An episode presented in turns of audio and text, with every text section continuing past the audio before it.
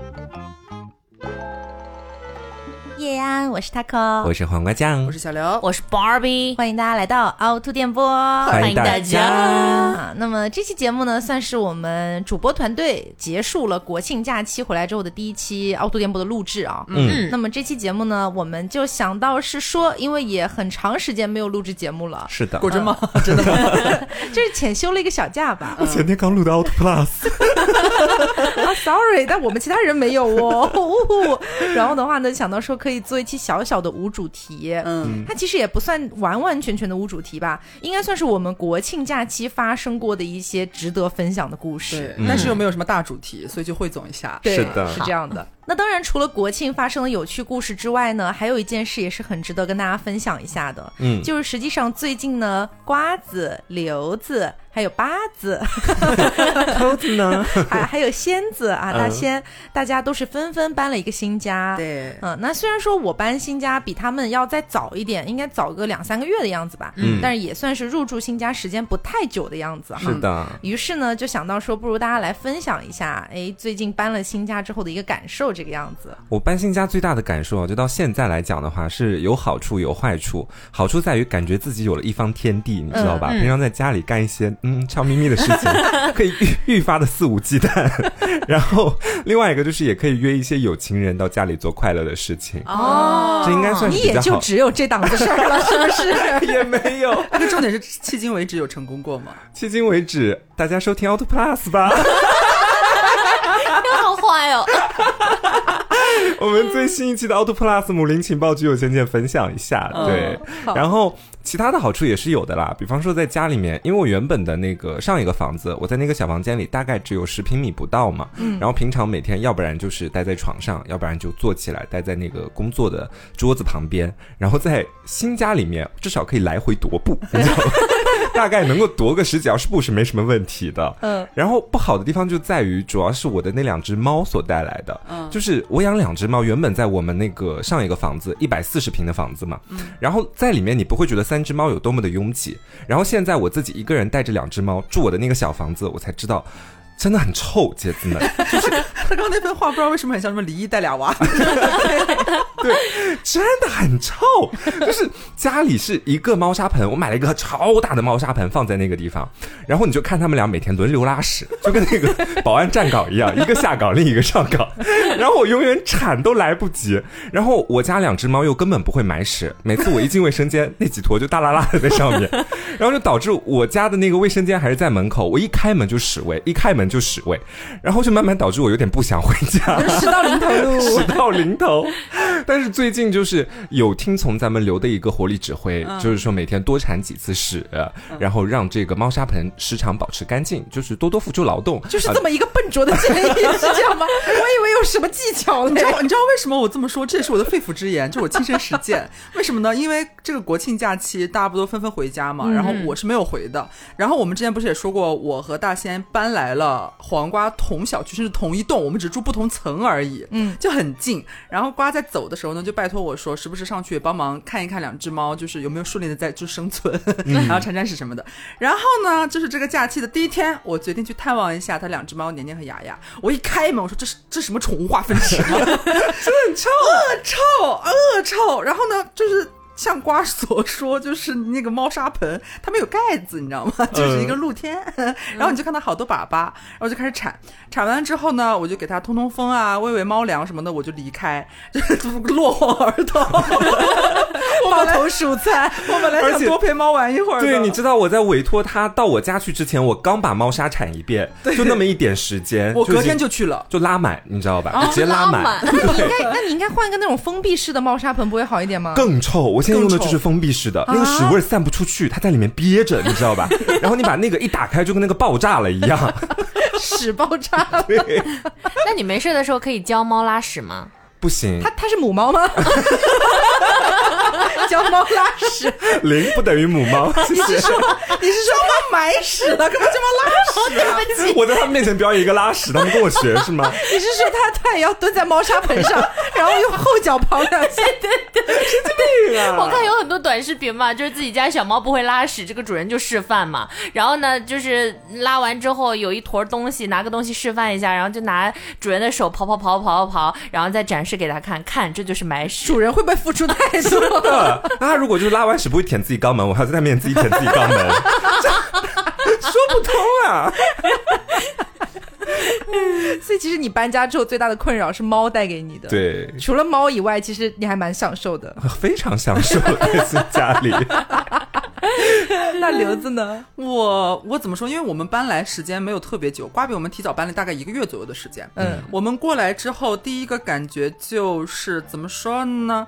乱，就是就是因为我搬家那天不是有时常每天在更新我的微博嘛，就跟大家汇报我的近况，然后每天会更新一张当天晚上我的家就是有收拾到什么进度了，大概一个就是样貌一个预览，然后他们说我是搬到仓库里去了，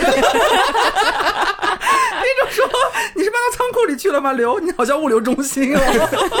然后我就天天收收收，最近终于是收的差不多了。然后期间就一直有听众在问说，什么时候能看看就是刘你和大仙就都搬新家嘛？嗯你这样听起来真的很像你们俩合租了。我们住就是隔壁的隔壁的隔壁的大大概这个样子了，我们在同一层。然后呢，我不是花了蛮久的时间才收拾成现在这样还不错的样子嘛。然后每天就会有一个他说自己是瓜家军，然后天天来我地盘撒野，然后每次来我地盘撒野的时候真的要制，止他了。重点是每次来我地盘撒野的时候。三句半不离大仙，你知道吗？就是啊，我每次发我的一些就是在新家里边的一些摆设啊，或者干嘛之类的，他说什么时候去大仙家看看呀？啊，什么时候有大仙哥的，就是一个 room tour 呢？就 是殊不知，在我已经家收拾好的时候，大仙那个房间，我真的是，我真的无语。他本来就是一个在这方面就是慢条斯理的一个人，他一点都不着急。对，然后呢，我的房子都已经收好了，然后我去他家去串门，打开门之后，我发现进不去，就是 是门门都推不开吗？门能推开，但是没有办法完全打开，你知道吗？就是本来打开是一个九十度，可能只打开三十度，你需要侧身才能进他的房间，这个样子。那他怎么睡觉啊？每天他一一开始就是他连，就是地下摆了太多东西，因为之前有讲过说我们新租这个房子是有点算半毛坯的感觉，任何家具都没有，但是房东给了我们一些预算，让我们可以配置自己满意的一些家具。嗯。然后他就去宜家呀，包括各种地方就买了衣柜啊，买了什么的冰箱、洗衣机，什么都自己买。然后重点是他这个男人吧还很要强，他不想花钱找那个师傅，对。他觉得自己都可以完成，他觉得自己是一个动手能力极强的男人，然后他就要自己安装衣柜。然后那天呢，我早上去，然后敲门 在睡觉，然后下午呢过来打了个招呼，说我要回去按我的衣柜，我说好。然后晚上呢，我到了几个快递有零食，我说给他送点过去吧。一推门，我我说还没装好呢，他地下摆满了那个衣柜的衣板，然后呢就是没有任何可以下脚的地方，在那边叮叮当当、叮叮当当的在那修。后来差不多比我晚了大概小一周的时间吧，他才把他家收拾的差不多。但是迄今为止哦，他的那个叫什么来着，电磁炉，还有他的餐具，还有一些零零散散的东西，还有我们搬家的时候冰箱里边他的猪油，对我那天我第一次去刘家串门，我就好奇打开他的冰箱看里面都有什么东西，然后发现一罐猪油在里面。我说一罐猪油精致的两罐，我说精致的都市女士 每天用猪油，可以吃猪油，他说其实我用来抹罐装很大一罐啊。啊敷面膜。还有那种两大罐很大的黄油，还有什么他妈妈给他之前的什么酱菜啊、咸菜什么之类的，都还存放在我的冰箱里面。嗯然后就最近可能都差不多陆续收拾好了吧。然后我们那个直播啊，或者是什么 room tour 之类的这种小视频，呃，会挑一个比较合适的时间给大家拍摄下次一定，下下次一定。下次一定，下次一定，下次一定。嗯，巴老师呢？巴老师最近不是也搬刚搬了吗？他那也算搬家吗？从这一层搬到楼上那一层。对我搬家是因为我从前的房东啊，他就是把房子卖掉了，然后于是呢，我就搬到了一个非常遥远的地方，就是我楼下。对，但搬家之后，我唯一一个变化就是我的睡眠比之前变好了，也是我最近状态非常好的一个原因。啊，一天能打八份工了。是有多辛苦啊？是有几个娃要养啊？因为之前我住那个房子，它那个灯的主色调是白色，嗯然后我又是一个如果主色哦调是白色灯，我就会睡不着觉。明白，我也是。我也不喜欢白色的灯。暖色是最好的。对对对对对是。然后呢，我之前一个是因为这个，还有呢，就是我之前那个床它不是比较硬嘛，嗯就比较硬板床，主要是因为我腰也不太好，然后所以 睡这个硬板床真的很辛苦。对，就会就是腰舒服一些，但是呢，有的时候入睡就会感觉很硌。嗯对我搬的这个新家呢很神奇，因为它以前是租给酒店的，啊，对，所以它的床垫就非常的厚，哦对，就是它厚到那种你人进去就可以把自己埋进去那种感觉。我什么时候可以去你家睡一下吗？对，而且他那个是拒绝，不回答，交换空间嘛，来我家睡一下。我现在家床文史，臭，现在已经好很多，每天通风了。我还没学会就是呃买屎。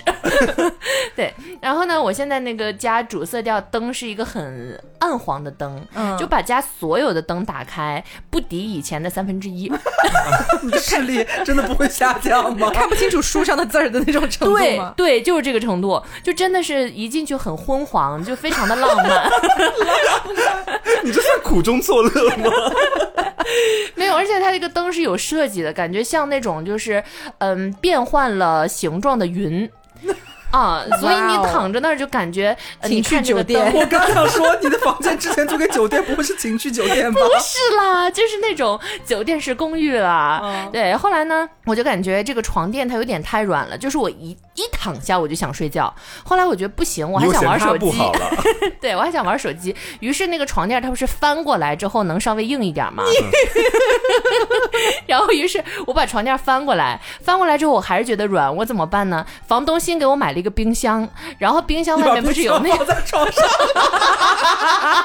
没有了，就冰箱外面不是有包它的那个纸板吗？嗯我就把那个纸板就拆成平的，然后铺在了床垫这么。夸张哦？，对，因为如果就是这个床太软，我会立刻入睡，第二天我会醒不来，哦就影响打工。你是说长眠了吗？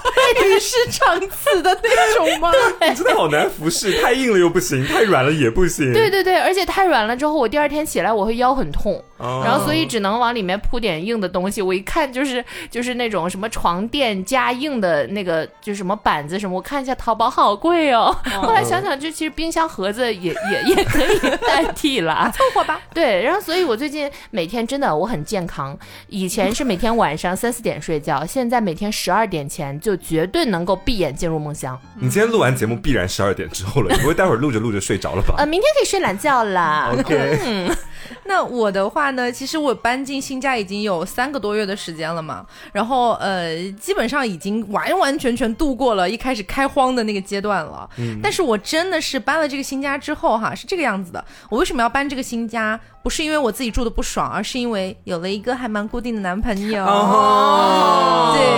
我们决定就是浅浅尝试一下同居吧。我觉得也不是什么大问题呀，每天还有一些快乐的事情可以做，哦 是一些嘛？一些啦，一些啦，哎那么多，开源节流了。对，然后就想说要搬一个一起住的房子嘛。然后呢，像我之前自己住的时候，其实我也有买很多装点我的生活的一些小东西，嗯但是多多少少说到底是我自己一个人住，所以时间久了之后它就荒了，就是美丽废物。，对白开荒那种感觉。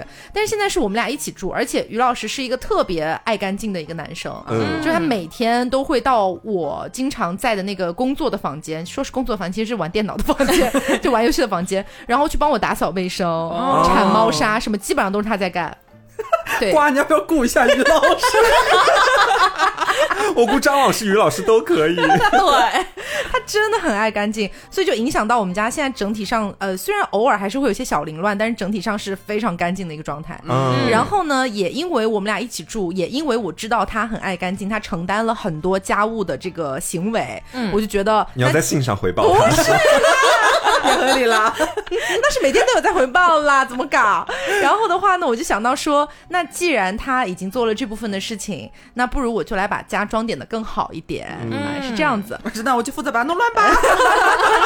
不是，不是，我就买了很多，我觉得真的是有实实在在改善我家居体验的一些小东西，嗯而且都不是很贵的那种，就大概拼夕夕几块钱就可以买到的那种东西。嗯。然后之后如果大家有兴趣的话，嗯，下次再说，就是。双十一好物推荐，对对对对对对，可以试一下。好物好物推荐的时候可以跟大家讲一下，真的有好多好多，因为当时很好笑，就是我们俩不是都要分别搬家到新家嘛，嗯，于老师呢只用了一个行李箱，就把他的所有东西都搬完了，啊所有东西他东西真的很少，他是一个生活非常的。极简主义，对极简主义的一个人，他只有几件衣服，然后一个吹风机，他就这样，这么简吗不？知道怎么活的，你知道吗？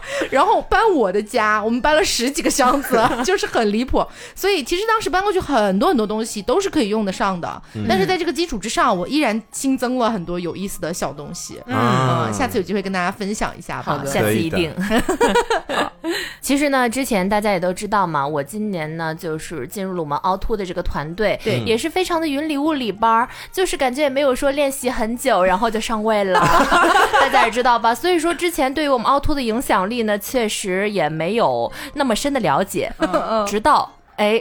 这个昨天呢，我因为马上要成为一个教练，要上架了嘛，于是呢，在上架的过程当中，要参加一些跟课环节。嗯，跟课完之后，我跟课这老师呢，他就把我今天跟课这发到了朋友圈儿。于是呢，就有两位非常可爱的妹妹来加我。嗯其中有一位呢，她上来就说：“哈哈嗨 张老师吗？他说我想问问，请问你是你是芭比吗？”我说是。他说：“我操，我也是这里的教练。”然后我今天在他的朋友圈看到了你，哇，我一整个震惊，妈耶！你知道会给他加很多语调在里面 他。是给你发的语音吗？他说：“我老听你们播客，我是你们的忠实粉丝。我刚才激动的跪在寝室，华贵，对华贵，对。然后呢，他说，呃，我们有很多共同好友，就感觉很神奇嘛，网络照进现实了。对 对对，对 我还没觉得，我刚开始我还没觉得这是一个很夸张的事情。然后呢，过了一会儿，又有一个妹妹加我，她说。”我是某某某凹凸的忠实粉丝，然后说俺也不知道说点啥，就是说呜呜呜，十一回家，今晚没去上课，错意了，把老师以后还来这里吗？过于激动了。就是说，好喜欢你们（括号超大声 ），好可爱哦。对，是。反正他们俩最后就跟我说，什么时候能拉着他们，也就是说在座的各位，能拉着他们一起来运动啊，我们一起来打拳，然后也欢迎大家一起来上我的课。就这样，我说好，下次一定。这个事情的话呢，我觉得你只能说服一下刘子跟瓜子了。我觉得说服一下瓜子就可以了。哎，你们俩就留我一个在这是吧？不行，我运动这方面真的是一个大白痴，我没有办法做到。对，sorry。打拳我也 不太行，就打拳太 man 了。然后瓜子就说，啊还是八子和张老师去吧，婉拒了婉拒了。嗯，对，所以就提前跟大家汇报一个消息，因为我上个月呢，就是参加了我们打拳的这个培训，然后并且顺利通过了第一次的考核。对，然后之后呢，我只要跟课跟完了之后，我就可以上架去代课了。嗯对，大家也可以来上我的全课。然后 却不告诉大家在哪。你开始带货了是吗？原来点在这个地方。你这样算不算是？他在干什么？他吃相真的很难看哎，以公谋私。Sorry，不过还是因为就是我们两位可爱的粉丝引起来的，不然我也想不到啊，对吧？嗯，把给你剪掉吧。全剪喽。那虽然说很开心，但我国庆打了六天工，嗯一天没休啊平！衡了吧？对我一天没休，我每天早上八点上班，晚上九点半下班。哇哇你每天工作十一个多小时，对，就中午能休息两个小时。我觉得他真的很努力。你想，他每天在他那个昏暗的房间里醒来，是在冰箱的硬纸板上。然后去打十几个小时的工，顺便还把健身的那个教练的课程给他考掉了，真的很努力。谢谢，大家。我这边的话，我其实国庆一直都在就新搬这个家里边，哪儿也没去。嗯，然后大家都有一个出行的动作，啊，就是就是在家待着。唯一的一次娱乐活动就是有一天和大仙我们两个人相约一起出去吃个饭，嗯然后就发生了一件让我和他相识这么多年第一次真的很想把头拧下来的一个事件。我是认真的在生气，你知道吗？这件事情我就是发生的当天晚上有发微博，就是可能有人看过，我有看到。对我来嗯就在这边再广而告知一下哈。嗯是这个样子的。那天呢，我们两个就是因为大家你们都纷纷回家了嘛，然后我们就说好无聊啊，要不出去吃个饭吧。在家待着也是待着，然后我们就出去吃饭。吃饭因为那个点儿已经稍微有点晚了，然后呢，我们去的时候去吃那个顶都得，去吃一个顶都得，吃完了之后，不准说网络用语。怎么这个不是网络节目吗？怎么回事？反正就去吃饭，吃完了之后就时间就更晚了，就赶上商场，怎么说就基本是一个整体打烊的一个动作。嗯，但是呢，重点是什么？重点是我们是开车去的啊，就是说就是我们大仙呢，在前段时间有喜提一辆车子，这个样子，嗯呃四轮的哈，四轮。我没有坐在那种后斗里边，而且我们开车去的，然后停在那个地下车库，因为我们去的是一个特别大的商圈，特别大的一个购物中心。我们停车的地方，它一共有 B 一、B 二、B 三三层都是地下停车场，嗯分很多个区，A、B、C、D、E、F、G 这个样子。呃，巧就巧在我们停的时候，我们两个都没有注意到我们停到了哪个区，就是哪个位置，就导致我们吃完顶都得出来之后找不到车了，是真的找不到车了，嗯而甚至想不起来到底是在 B 一还是 B 二还是 B 三。那个停车场你想象不到的大，那一层，你们真的心很大哎。重点是因为我就是一向都是对大仙这个靠谱的男人是有非常多的信任感在其中的，你知道吗？所以我就一贯就是也不太相信自己的路痴的属性，所以我从来都基本上不记录，而且我经常比方说坐他的车啊，呃，可能我我会想前指一下路，我指过几次发现指都是错的，真的就是我一指，呃，他可能就是当下在犹豫一下，说该左还是该右啊。是不是导航就是延迟了一下？我说应该是右吧，他就只是右啊。然后大仙听我的拐右了，说您已偏离路线，然后就导致我其实就不太敢给他指路了，或者我索性就不操心这个事情了。没有想到他那天他也没记，我们下来之后，他就非说我们的车停在 B 三。我就说，哎，是 B 三吗？我记得咱们开车就是那种，就是像九曲心肠一样，就那样转转转转下来的时候，好像没有转很久，应该是在 B 一吧，因为可能没有开很深啊。他说不，我非常确定，咱们把车停下来之后，要坐电梯上去吃顶都得的时候，他确信他看到电梯是 B 三那个地方往上走的。嗯我说那行吧，那咱们在 B 三吧。然后大家都知道，就是有车的人可能会摁那个钥匙，长按的话，如果你在你的车附近，那个车是会鸣喇叭的，提示你它的位置在那里。然后我们就找了一圈，他一路上就是狂按，就鸦雀无声，肯定会在 B 三啊没。有任何声音。我当时也是觉得那个停车场真的是太广阔了，所以可能是在这一层，我相信他，但是可能确实不在这个位置。然后我们就说那再走走啊、然后我们就甚至分头行动。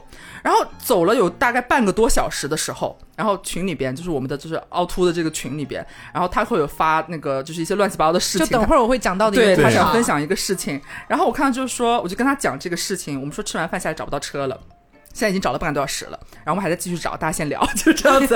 然后我们找找了快一个小时的时候，实在是找不到。一个是你敢相信那个时候已经是晚上十点多，快十一点了，我们在整个过程里面，大仙没有质疑过他自己吗？没有，这是老娘最气的地方。他只是觉得可能自己的车坏了，是这样子吗？他觉得就是我们可能就是没有找到这个位置，哦我们就是没有走到，然他后轴了，对，然后我们就甚至分头走嘛。然后我因为有记得他的车牌什么，我们就一路找。然后他在那边拿着他的那个车钥匙一路摁，就是看车会不会响。没有。然后后来我们终于就是找到一个时间段之后，我们莫名其妙的汇合了，在 B 三 找了一圈，你可想肯定是走遍了，汇合了，发现没有。这时候大仙迟疑了，会不会在 B 二啊？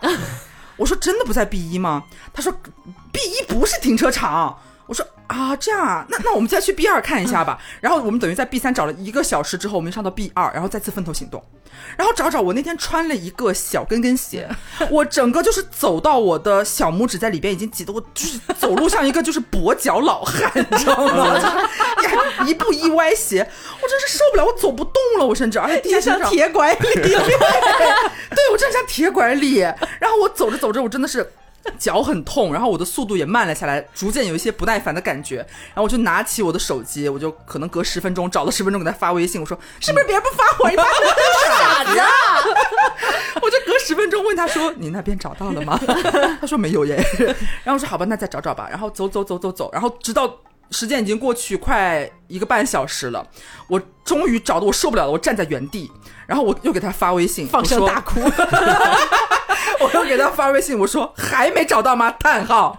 然后他说找到了，我来找你。然后我就问他在 B 二还是 B 三，然后他一直不回我，然后我就很忙，你知道吗？我一直给他不停的像是刷屏一样，我说 B 二还是 B 三，B 二还是 B 三，你说话呀！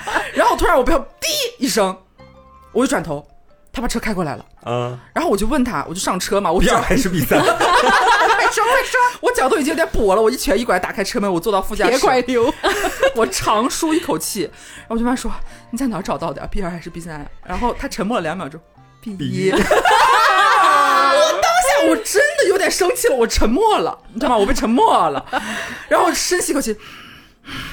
我就发出这种像牛一样的喘息，他就是一副很理亏，但是又很不好意思的感觉，说：“哎呀，我也不知道嘛。”我说：“我不是跟你说了吗？是不是可能在 B 一？”他说：“没有啊，你没有说。”我说：“你放屁！”然后我还跟他举例，我说：“你是不是说 B 一根本就不是停车场？”他说：“我有说过吗？没有吧？这可能我记错了而已。反正居然没有当场跟他扭打起来。我没有力气了。”没有把你的小跟跟鞋砸上去。你幻想一下，一个女人穿着小跟跟鞋，在 又热又空旷的地下车库两层哦，走了一个半小时。哇，你在刷微信步数，我到最后给他发，我手机都快没电了，你知道吗？你可能已经被楼上的保安盯上了，说这女的到底在干什么？是不是要偷车吧？哎，我跟你说，我真的遇到过好几次哦。就是我怀疑他们也找不到自己的车。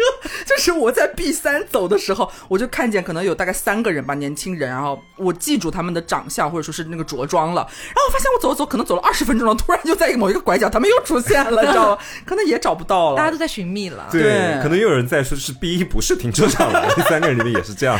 反正那天我就是非常无语，我超累，然后回来真的忍不住，我在路上我就开始发微博吐槽他。就是在那个停车场找车比找真爱还要难。对 是，我的找真爱也不要这么久吧？然后我记得那天真的，呃，刘在说他在找车的时候已经找了一段时间了，我当时还在打工，后来呢，我都已经准备入睡了，呃，我中间干了很多事情嘛，什么护肤、洗脸、卸妆啊，就真的干了很多事，然后最后已经躺在那儿入睡。刘说我们找到了，对，真的很离谱。因为那天是什么情况？那天是就是我从老家回来了之后，然后我就在群里面跟大家讲我嗯接下来我会讲到的一个离谱事件。然后同时当天我们还要去做核酸，因为我当时在老家是一个小县城嘛，我之前讲过邛崃，然后邛崃市区里面只有几个核酸点，且二十四小时的好像只有两三个。哦，然后呢，就导致大批大批的人都要去做核酸。我们当时第一次去看那个核酸点的时候，大概排了一千多个人啊，真的很离谱，很离谱。就是我从这个队伍的头走到队伍的尾，我走了接近十分钟才走过去，真的夸张了吗？真的太离谱。当时我们预估一下排队可能至少要排两三个小时。我靠！然后我跟于老师相视一眼。我们要不 凌晨再来做核酸？对于是，当我们都已经回到了酒店，就已经过了好久好久了。刘说：“我们终于找到了 我那晚看群消息，我说大家都在干什么？那要不然咱们这边就来分享一下我的这个遭逼事件吧。好好，我来跟大家讲一下啊，这个事情我也有发微博，就当天我真的啊，这个事情我真的有大发微博。然后呢，当时我没有在微博上讲具体到底发生了什么事情，但我要先预警一下，这个事情真的没有很好笑，它就是一个很糟逼、很值得跟大家吐槽一下的事情而已哈。就是我在很早很早的时候，我就有在节目上讲到过，我有一个不太喜欢的舅舅和他娶的媳妇儿，就是我的舅妈。嗯哼。然后呢，呃，在十年前，蚂蚁竞走十年的之前，就是我妈妈这边和我舅舅那边就已经有一点撕破脸了，嗯就两边都不太想联络了。为什么不联络呢？这个也是我外公说啊，外公老跟我讲家丑不可外扬，但是我觉得这个事情过分精彩了，就要扬一下，扬一下对，我觉得这是我的家提供给我的素材，你知道吗？不用白不用。就是说，呃，当时是因为一些很鸡毛蒜皮的纷争，是什么呢？是这样子的，我从头给大家捋一下哈。大概十几二十年前的时候，我的舅舅还是一位英姿飒爽的男士，当时刚刚退伍归来，是一个退伍军人，然后整个人也是非常的有力气，非常健壮。只是唯一有一点呢，就是说这个收入可能不是特别的高，特别的稳定，仅此而已。但是未来可期呀、对不对？当时呢，他在厦门那个地方，当时我们一家人都在厦门啊。然后呢，我舅舅有一个非常非常喜欢的女朋友，我们就叫她为三三，好不好？哎，不，不要，三三是我的朋友吗 那？就叫珊珊，好不好？珊珊好，叫珊珊吧。对，但他们俩当时就是一个如胶似漆。虽然当时我年纪很小，但我有印象。这个珊珊她人真的非常非常好。就我舅舅当时呢，可能是一个经济收入不太稳定的状态嘛，但是珊珊的收入是稳定的。然后虽然也不多，但她还是会经常把自己的收入分一部分过来给我外婆。哦对，就是可能当时觉得是未来的婆婆这种感觉。很有孝心。但实际上那时候只是男女朋友。对，实际上那个时候连订婚都没有的，就只是男女朋友。嗯，但是吧，我外公这个人呢，因为老一辈儿嘛，我外公外婆都都是农村出身嘛，就是一辈子的这个劳动人民这样子。然后我外公就一直觉得说，我们家的这个文化程度都不是特别高，特别希望自己儿媳妇儿文化程度稍微高一点，好像想给家里面就是改善一下基因还是怎么样吧。啊 OK，，但是呢，我舅舅的文化程度其实也不高的。呃，据我了解呢，珊珊呢可能文化程度确实是稍微低一点，但是我觉得配我舅舅绰绰有余，绰绰 有余。但是我外公就因为文化程度这个点，哎，就说哦珊珊不行，打死也不能娶进来，大概这种感觉。哦，那你知道我舅舅七零后嘛，肯定是一定程度上不太像现在的九零后、零零后那么敢去反抗家里面的一些意见，包括其实到现在了，年轻人可能有一些也没有那么敢去完全违拗家里人的意思嘛。嗯所以我舅舅当时迫于无奈，最终没有办法，只能跟珊珊分手了。哦，我舅舅当时特别难过，我都记得，我舅舅当时颓废了一个星期，就那一个星期把自己关在房间里面，什么都不做，就偶尔吃一下饭，真的是维持生命的在吃饭，然后每天就是咣咣哭，就这种状态。嗯就我我当时印象非常深刻。然后呢，他一个星期之后，好不容易有一点缓过来，稍微有点精气神儿回来了那种感觉啊，他就跟外公外婆讲说：“你们不让我娶珊珊可以，但是这辈子我都不要再找了，哦，这是你们逼的。”好。然后后来没到一两年左右的时间，我们一家人又回到了成都那个地方，算是离我老家比较近了嘛。嗯。然后当时我外婆呢，就去跟我舅舅讲，哎，老一辈嘛，我外婆都已经快七十的人了，你想当年年纪也比较大了，他就去跟我舅舅讲说，哎呀，我觉得你还是得找一个，好歹留个后。你知道，哦就老一辈的思想嘛，大家理解一下哈。就他们肯定会觉得说，要是没有一个男丁就完了这种感觉。哦嗯，对，你老一辈哈。然后呢，我舅舅最终也是一个迫于无奈，说好吧，那我就同意你们去相亲。当时呢，就相到了一位女子，这位女子呢，就是我接下来要说到的这位舅妈。嗯，嗯我们后面就叫她为舅妈了哈。嗯就当时，呃，我舅舅去相亲的时候，其实我的年纪已经稍微大一点点了，已经快十岁或者十一岁左右了。嗯，我们一家人跟舅妈一起吃过一顿饭，嗯，在结婚之前哈，就相亲那个阶段。当时我们全家人真的是全家人，除了我舅舅以外，统一感受都是觉得这个女的有一点牙尖嘴利，哦，就是讲话啊什么的，会让你觉得她好像是一个很爱找事儿的人，这种感觉很不。客气，这个不是说故意要去这么说她，就是给人的第一感受。嗯包括在一个饭局上聊天啊，你能感出来，嗯对那种感觉。然后呢，我们全家就觉得说，嗯，要不还是换一个吧，反正现在也是相亲嘛，对吧？对又不是说谈恋爱了。呃，结果呢，好死不死啊，就是，哎，这个也怎么说呢？就是双方都有责任吧。这个舅妈怀孕了，哦，未婚先孕，对，未婚先孕了。那怀了孕之后呢，我舅舅就觉得说，反正我娶谁都是娶了，这个也是我舅舅怎么说呢？轴了，有点轴了，嗯。他觉得我娶谁都是娶了，反正没有珊珊我随便了这种感觉，他就说那怀怀都怀了，就把她娶了。然后我们家人这边一看，完了就都怀上了嘛，那你还能说什么呢？嗯。但是说到底啊，当时他们结婚的时候确实是有一点不情不愿的，嗯。但是有一个点就是会让我舅妈一直记恨到现在的一个点，嗯。就是因为当时她是未婚先孕的状态，就直接结婚了嘛。我外公外婆不是本来也不想让他们结嘛，嗯。所以我外公外婆当时也是有点轴了，一分钱彩礼都没有给，哦，对，一分钱都没有，包括什么三金，什么东西都没有，相当于人家怀着孕就嫁进来了，就这么个意思。嗯嗯，就从咱们传统的习俗上面来说，可能还是存在一个问题的吧，因为毕竟是那个年代嘛，是七零后哎。嗯于是呢，我舅妈就因为这个点一直记恨到现在，就是包括后来的好几年的时间里面，也有各种各样的事情发生。因为我这个舅妈本身，她从一定程度上来说品行也有点问题。因为当时我爸爸不是特别有钱嘛，嗯，然后我舅妈就老想从我妈这边把钱挖走，嗯。跟他有什么关系？就是变着法儿的想要套钱，甚至是我妈打钱回去给外公外婆修房子的钱，她都想套走。哦。就是到了这种地步，所以后来就撕的很难看，脸皮就完全撕破了，这才导致我们两家十年左右都没有联系。嗯。好，然后我们就跳回现在的时间线，我不是回老家看外公外婆嘛，嗯，当时呢，我外婆肯定是。秉着一个就是说，好歹舅舅也是你亲舅舅，你都回老家了，不管是见不见面、吃不吃饭，你打个电话，哎，知会一声对，知会一声。嗯我说这个 OK 啊，我小辈儿尽个这个义务很正常。我就给舅舅打了个电话，我说要不要一起出来吃饭？舅舅说国庆比较忙，出不来，就你们自己先吃，就这样子，哦就没有出来吃饭。结果打完这个电话第二天，因为我回老家待了两天嘛，嗯第二天我在外公外婆家，不是那个老院子嘛，老宅、嗯有一个那个小丁坝，就你们知道什么是丁坝吗？院坝，就我我大概知道什么，我也大概知道什么意思就是，哦小院子，就是我，方言转不过来。然后呢，突然之间，我和于老师在那边乘凉哈，哦，你和你带于老师一起回去？对我带于老师一起回去。嗯，突然之间，我那个舅妈风风火火就从外面走进来了。她根本就不住在我外公外婆那个村里，她住在另外一个甚至有点远的一个镇上。嗯，她就风风火火进来了，脸色呢就特别难看。但我当时出于一个礼貌，我还是喊了她的，我说舅妈。然后他就是一个怒气冲冲的，看也没有看我，然后嗯了一下，就这样很凶的嗯了一下。但我当时理解他可能心里面可能憋着什么事儿要跟外公外婆讲，所以我也没有在意这件事。但是看到你一点都不惊讶是吗？一点都不惊讶，一点都不惊讶，这个很重要。然后我舅妈就跟我外公外婆说：“哎，你们两个跟我进来一下，有事情跟你们讲。”嗯，然后他们就进到了里面的一个小房间，但是说是里面的小房间，其实跟我们乘凉的那个院子就一墙之隔，门也是开着的。然后我那个舅妈讲话又特别大声，所以他们讲任何话我都听得清清楚楚，你知道吗？对。然后我舅妈就开始莫名其妙的开始盘问，说我舅舅最近一年都没有往家里拿钱。然后就开始质问我外公外婆，说是不是我舅舅都把钱拿回来给外公外婆了，啊，啊，就开始这样讲。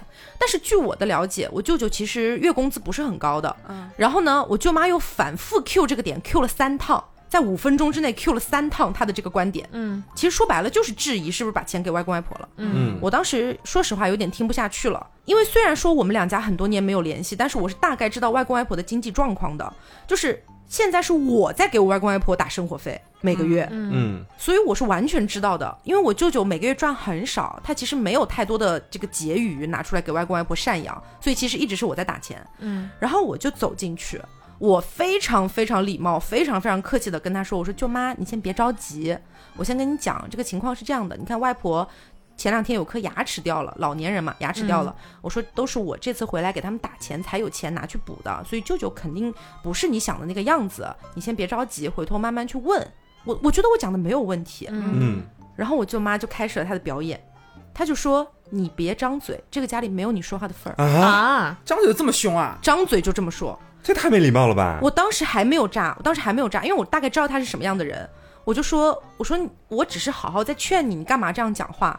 然后我舅妈就开始了第二轮攻击，她就说：“你别学你妈啊啊，对，她说：“你别学你妈，把一家搞得稀巴烂。哇！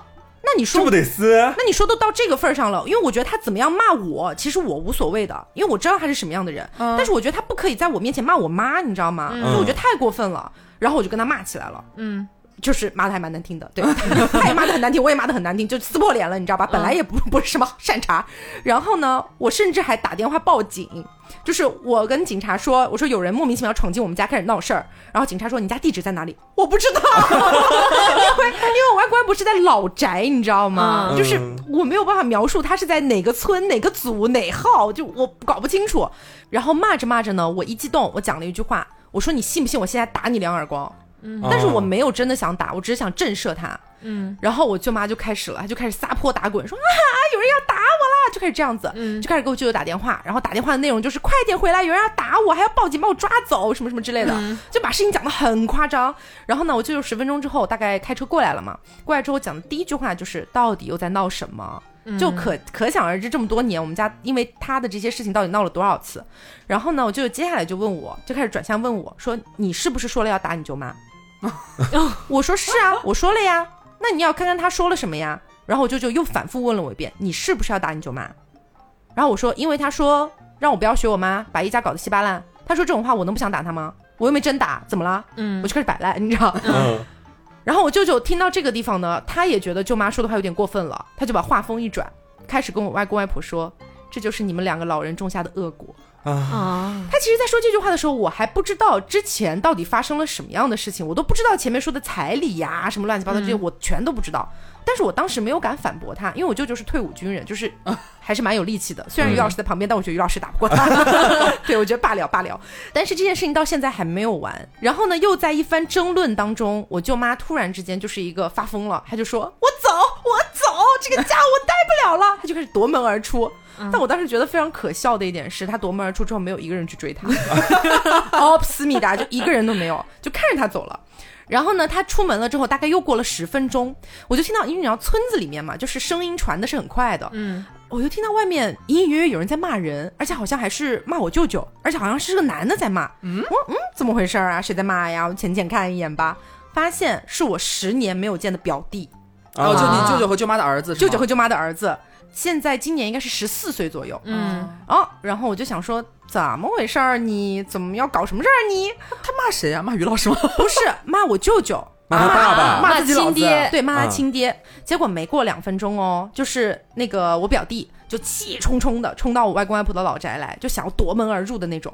但是在半道上被我外公外婆拦下来了。嗯我当时还觉得好奇呢，我说怎么回事儿呀？我出去看一下吧，带着于老师一起嘛，有点害怕。然后，然后呢，我就发现我表弟气冲冲的对着我喊，他说：“你居然敢打我妈！你居然敢打我妈！”他是这样讲。啊，然后我就懵了，我说我打了吗？什么时候的事儿呀？我就这个状态，我说什么时候的事儿呀？他一看我否认这件事情，他转头看了一眼他妈，他，嗯然后我舅妈就是一个，就是那种眼神，就是你不要管，快点上去的那种眼神，啊对。然后他就是非打我不可，但是当时外公外婆虽然说年纪有点大了，但还是就是蛮有力气的，就是一辈子劳动人民嘛，嗯。那股劲儿还是在的，就把我那个表弟拦得死死的。然后于老师当时也就是有一个浅浅想上步的一个动作，嗯，好，然后我那个舅妈眼见就是事情可能没有什么可以持续推进的东西了，他就拉着我那个表弟说：“我们走，我们走。”大概这样子。然后呢，我当时看他们要走了，我就觉得特别可笑，我就觉得特别是一场闹剧的感觉，我就对着他们俩的背影大喊：“我说慢走哦，不送哦，我就留在这儿喽。” 对，就这样子，他们俩就走了。走了之后没多久，我舅舅也走了。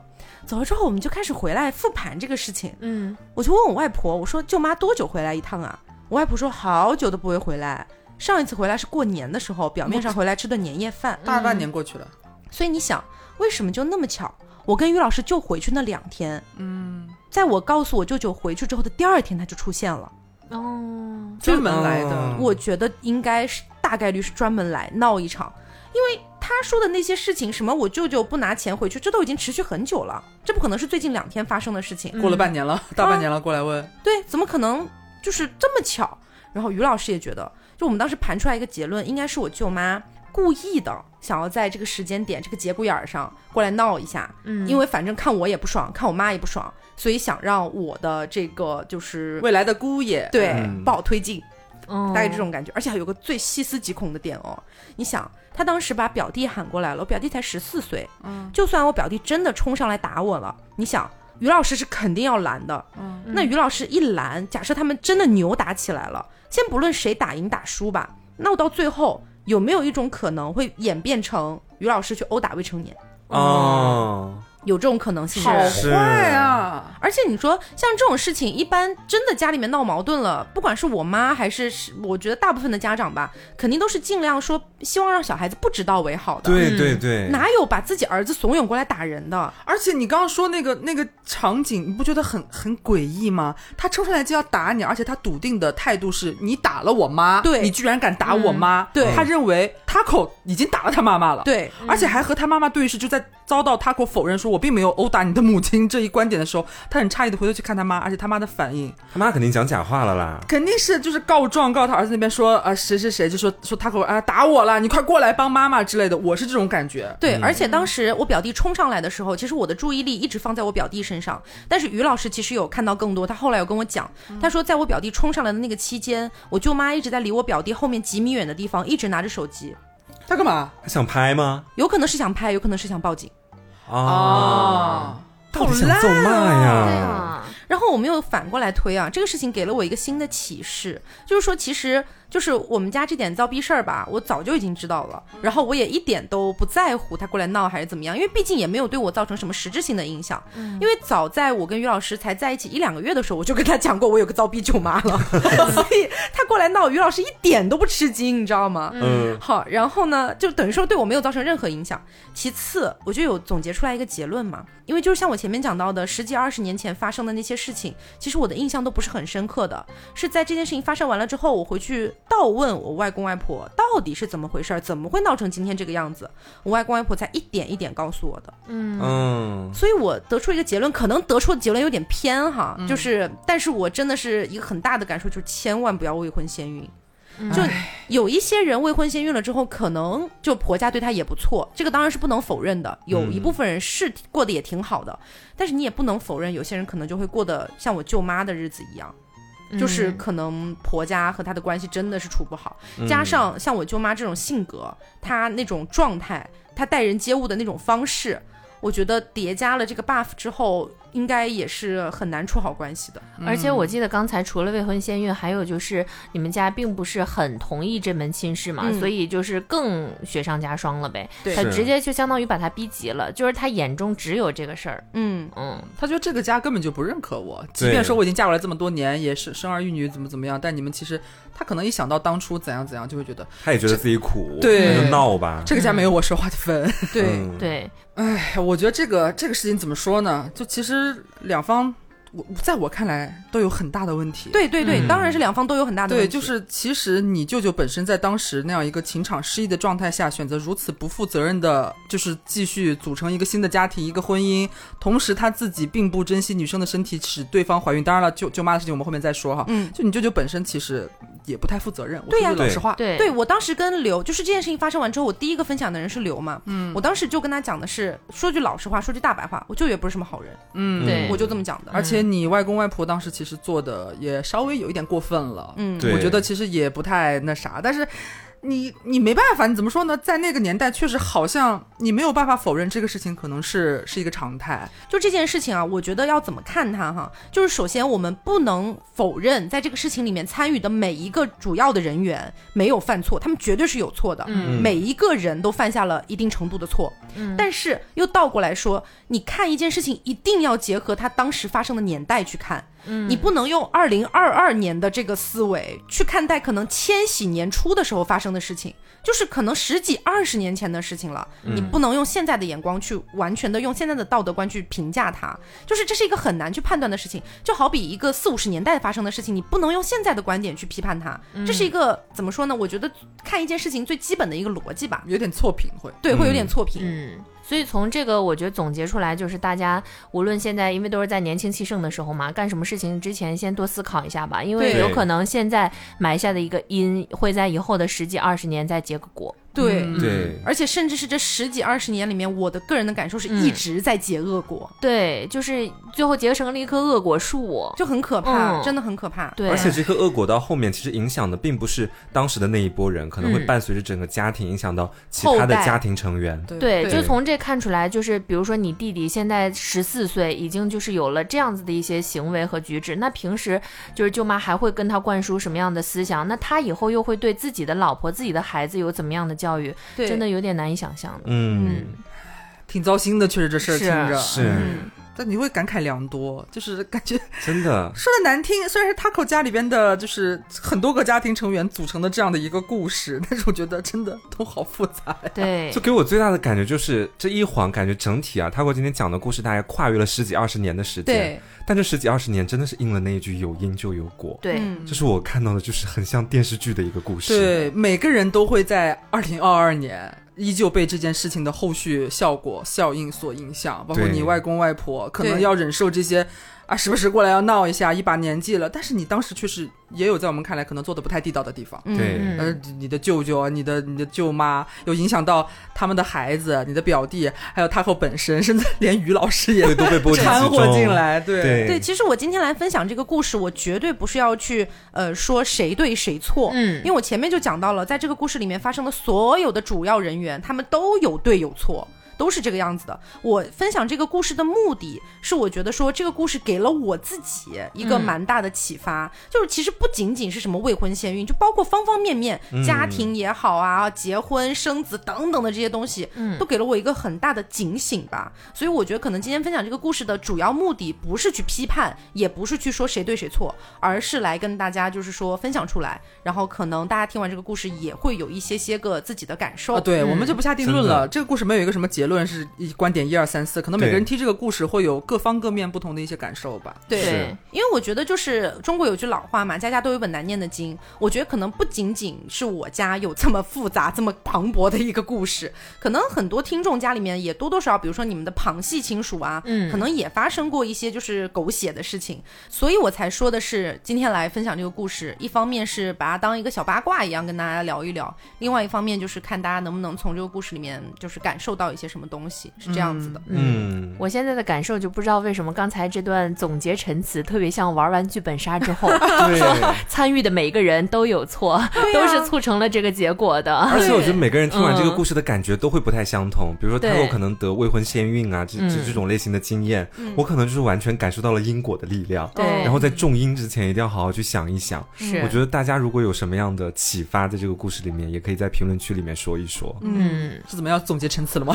这个节目结束了没有没？有没有，这让我很感慨，莫名的感慨。对，嗯，嗯，那今天的话呢，就是跟大家分享了一些我们在国庆期间发生的一些事情，有比较好玩的，也有比较狗血的。那不知道大家国庆期间都发生了一些什么样的故事呢？如果有比较有趣的，也可以在评论区跟我们一起分享一下。嗯，如果没有比较有趣的，也可以、那就听我们分享吧。好，那么我们今天节目差不多就是到这里了，希望大家能够喜欢。我是 taco，我是黄瓜酱，我是小刘，我是 Barbie。别着急，慢慢来拜拜，拜拜。